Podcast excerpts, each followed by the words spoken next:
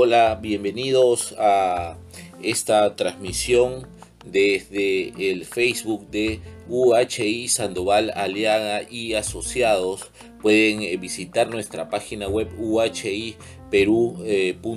y saber un poco más de nuestros eh, servicios. Somos una consultora experta en auditoría contable financiera y empresarial.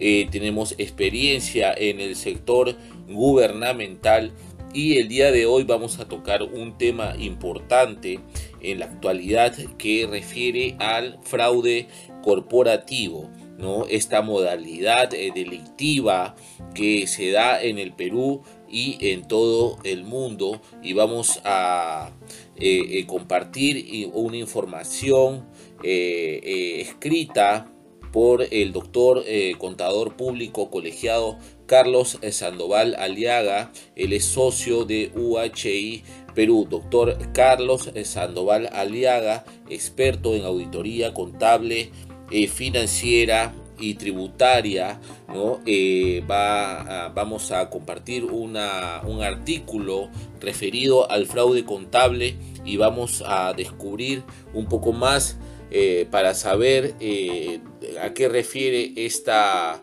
modalidad delictiva eh, administrativa y que se está dando tanto en el Perú y en el mundo.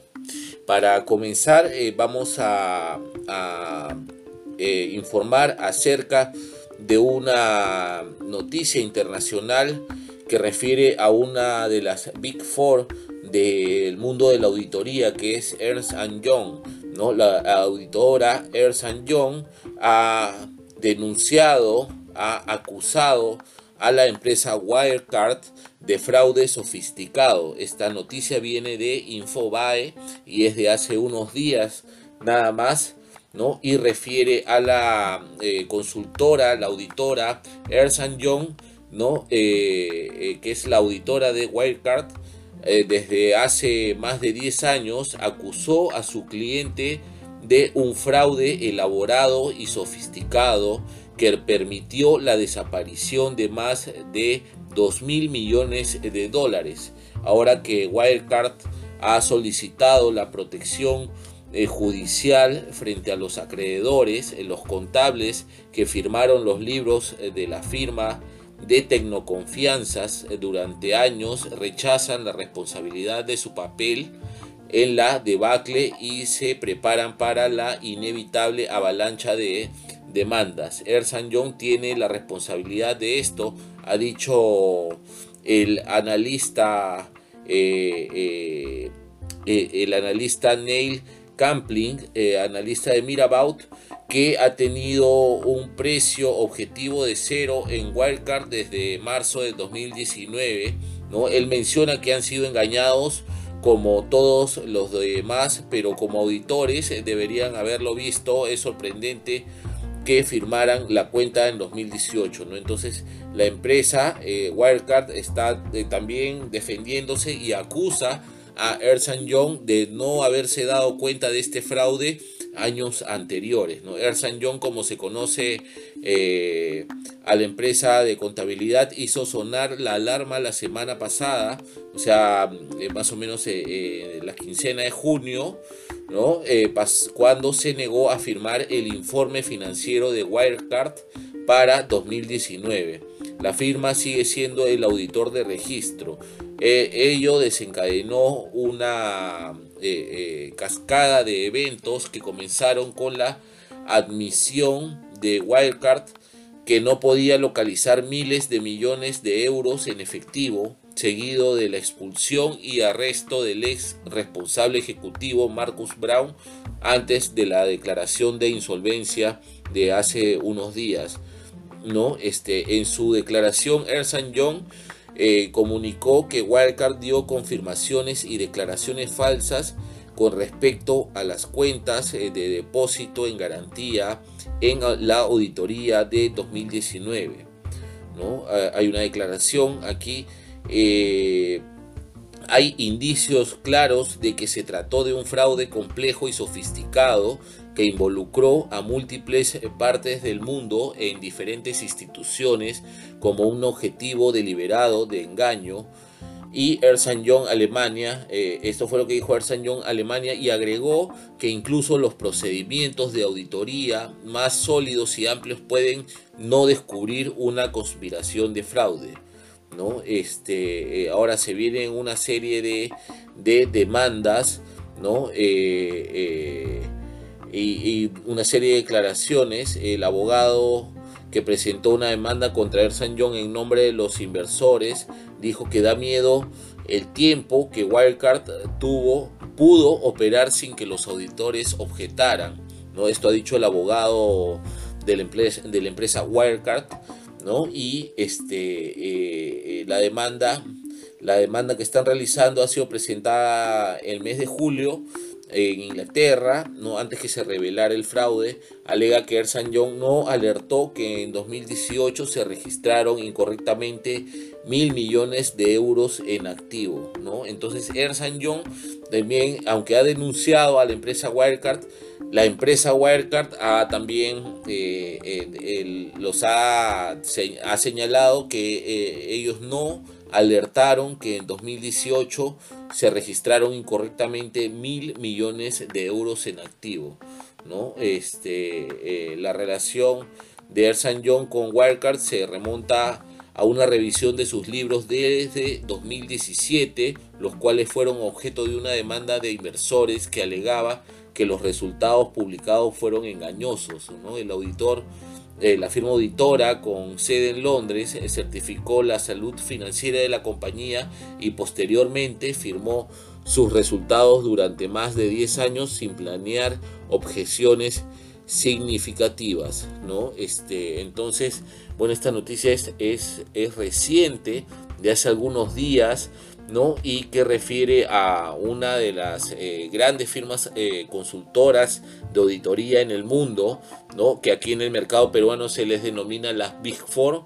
¿no? Ersan Young eh, ha acusado a su, a su cliente Wirecard de, este, de fraude sofisticado. ¿no? Entonces ahí es donde, donde aterrizamos este, este concepto del fraude, ¿no? el fraude contable ¿no? Eh, el fraude corporativo, se le dice también fraude financiero, ¿no? Donde tiene eh, mucho que decir el sector de la contabilidad, los auditores, los especialistas en, temas tributarios, en temas legales, en normas legales, en eh, temas contables, ¿no? Y de logística todavía, sobre todo, ¿no? El tema de manejo de compras y ventas, ¿no? Entonces vamos a compartir un artículo del eh, doctor eh, contador público colegiado Carlos Sandoval Aliaga, ¿no? Él es socio de UHI Perú. Pueden visitar eh, nuestra página web uhiperú.com ¿no? y, saber un poco más de nuestros servicios contables, financieros, servicios empresariales en general. Somos la consultora de los emprendedores del Perú. Trabajamos con todo tipo de, empresas, grandes, medianas, muy grandes, pequeñas también, y, tenemos eh, el aval de UHI, ¿no? una de las firmas auditoras más importantes eh, a nivel eh, global. Entonces, este artículo que se titula La tentación del fraude contable, escrito por el doctor Carlos Sandoval Aliaga, que es socio de UHI Perú. La pandemia global, conocida como COVID-19, ha generado una crisis financiera que repercute en todas las economías del mundo. Recientemente, algunos expertos contables en Europa advierten una posible tendencia hacia el fraude corporativo entonces los directivos de las empresas se ven tentados por desarrollar engaño económico en sus registros cuya información se blanquea a través de mecanismos que ya se han eh, normalizado. El caso de la famosa caja 2 de Odebrecht en el Perú es objeto de estudio en universidades y congresos de la profesión contable como también se han analizado emblemáticos casos de fraude como la norteamericana Taiko o el caso Caterpillar, donde se maquillaron los libros contables en China, generando una crisis de imagen corporativa que mermó durante años el crecimiento comercial de la marca. Además, el cronograma legal en el Perú indica que se acaban de presentar los estados financieros de las empresas, eh, información que muchas veces insatisface a la directiva y accionistas o deja dudas en los resultados, por lo que cobra protagonismo el rol del auditor, sea contable, financiero o gubernamental. La auditoría forense permite que se detecten anomalías que muchas veces están validadas e incluso formalizadas en el sistema tributario. Para garantizar la viabilidad de un dictamen de auditoría, estos se rigen bajo la norma internacional de auditoría, específicamente la NIA 240, que plantea que la responsabilidad del auditor en la auditoría de estados financieros puede determinarse de dos maneras, como un fraude doloso o un error involuntario. Dentro de lo referido a una intencionalidad fraudulenta, esta se puede dar por incorrecciones en la información financiera y las que se deben a una apropiación indebida de activos. En ese sentido, desde el punto de vista legal, el auditor puede hasta identificar la existencia del fraude, pero no puede determinar si ha producido un delito. La guía de aplicación de la NIA, que rige la práctica de los auditores, plantea que eh, debe existir un incentivo para cometer fraude, tanto en la percepción de una oportunidad que puede evidenciar un sistema de control interno poco riguroso. También contempla que el fraude se da en muchos casos por la necesidad de mostrar resultados positivos que permitan el reconocimiento de la alta dirección o negativos que permitan pagar menos impuestos para lo cual aumentan gastos con facturas de servicios ficticios o dejan de facturar o facturan en periodo diferido o como retiro de activos fijos o registrados en otras cuentas del activo siendo gastos de capital con lo que logran la apropiación indebida. La NIA plantea que existen personas honestas que pueden cometer fraude en un entorno que ejerza presión sobre ellas, sobre todo cuando depende de esta persona la decisión de compras significativas. El fraude es una construcción sistemática de información con data falsa que superan los controles. Muchas veces se da en colusión entre funcionarios alrededor del contador de la empresa, quien se convierte en el embrión del hecho irregular en el primer responsable de la figura de un fraude. Para los empresarios y directores insatisfechos de la información que le arroja los estados financieros, la figura del auditor cobra vitalidad para optimizar la rentabilidad a través de la detección de anomalías en los estados financieros, un dictamen de auditoría, un servicio profesional de análisis exhaustivo del sistema de control interno en base a una muestra selectiva de las cuentas significativas de los estados financieros es una inversión que sustenta el crecimiento corporativo en línea de tiempo.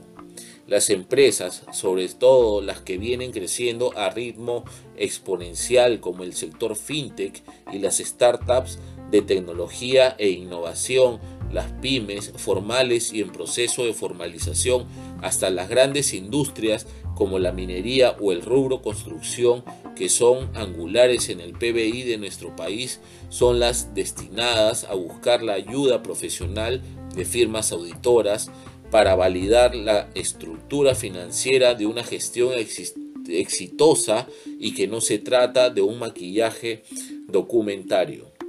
La tentación del fraude contable es un artículo escrito por el doctor eh, contador público colegiado Carlos Sandoval Aliaga, socio de UHI Perú eh, pueden encontrar más información acerca de los, servicios que ofrecemos en el mercado peruano de asesoría contable, financiera, expertos en auditoría eh, financiera, auditoría gubernamental ¿no? y asesores de eh, todo tipo de emprendimiento. Pueden visitar uhiperú.com y descubrir eh, nuestros eh, servicios que ofrecemos en el mercado peruano.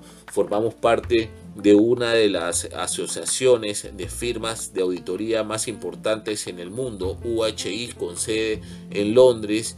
Y aquí tenemos a bien realizar la representación de, eh, de, UHI aquí en Perú, teniendo principales eh, eh, clientes en el rubro minero, el rubro gobierno, ¿no? también el sector bancario ¿no? y todo tipo de rubro que necesite de servicios de auditoría y que se pueda, se pueda realizar un análisis exhaustivo de lo que es eh, fraude corporativo, fraude sofisticado que se vienen dando en el Perú y en todo el mundo, en pequeñas y en grandes empresas, se requiere de servicios de auditoría.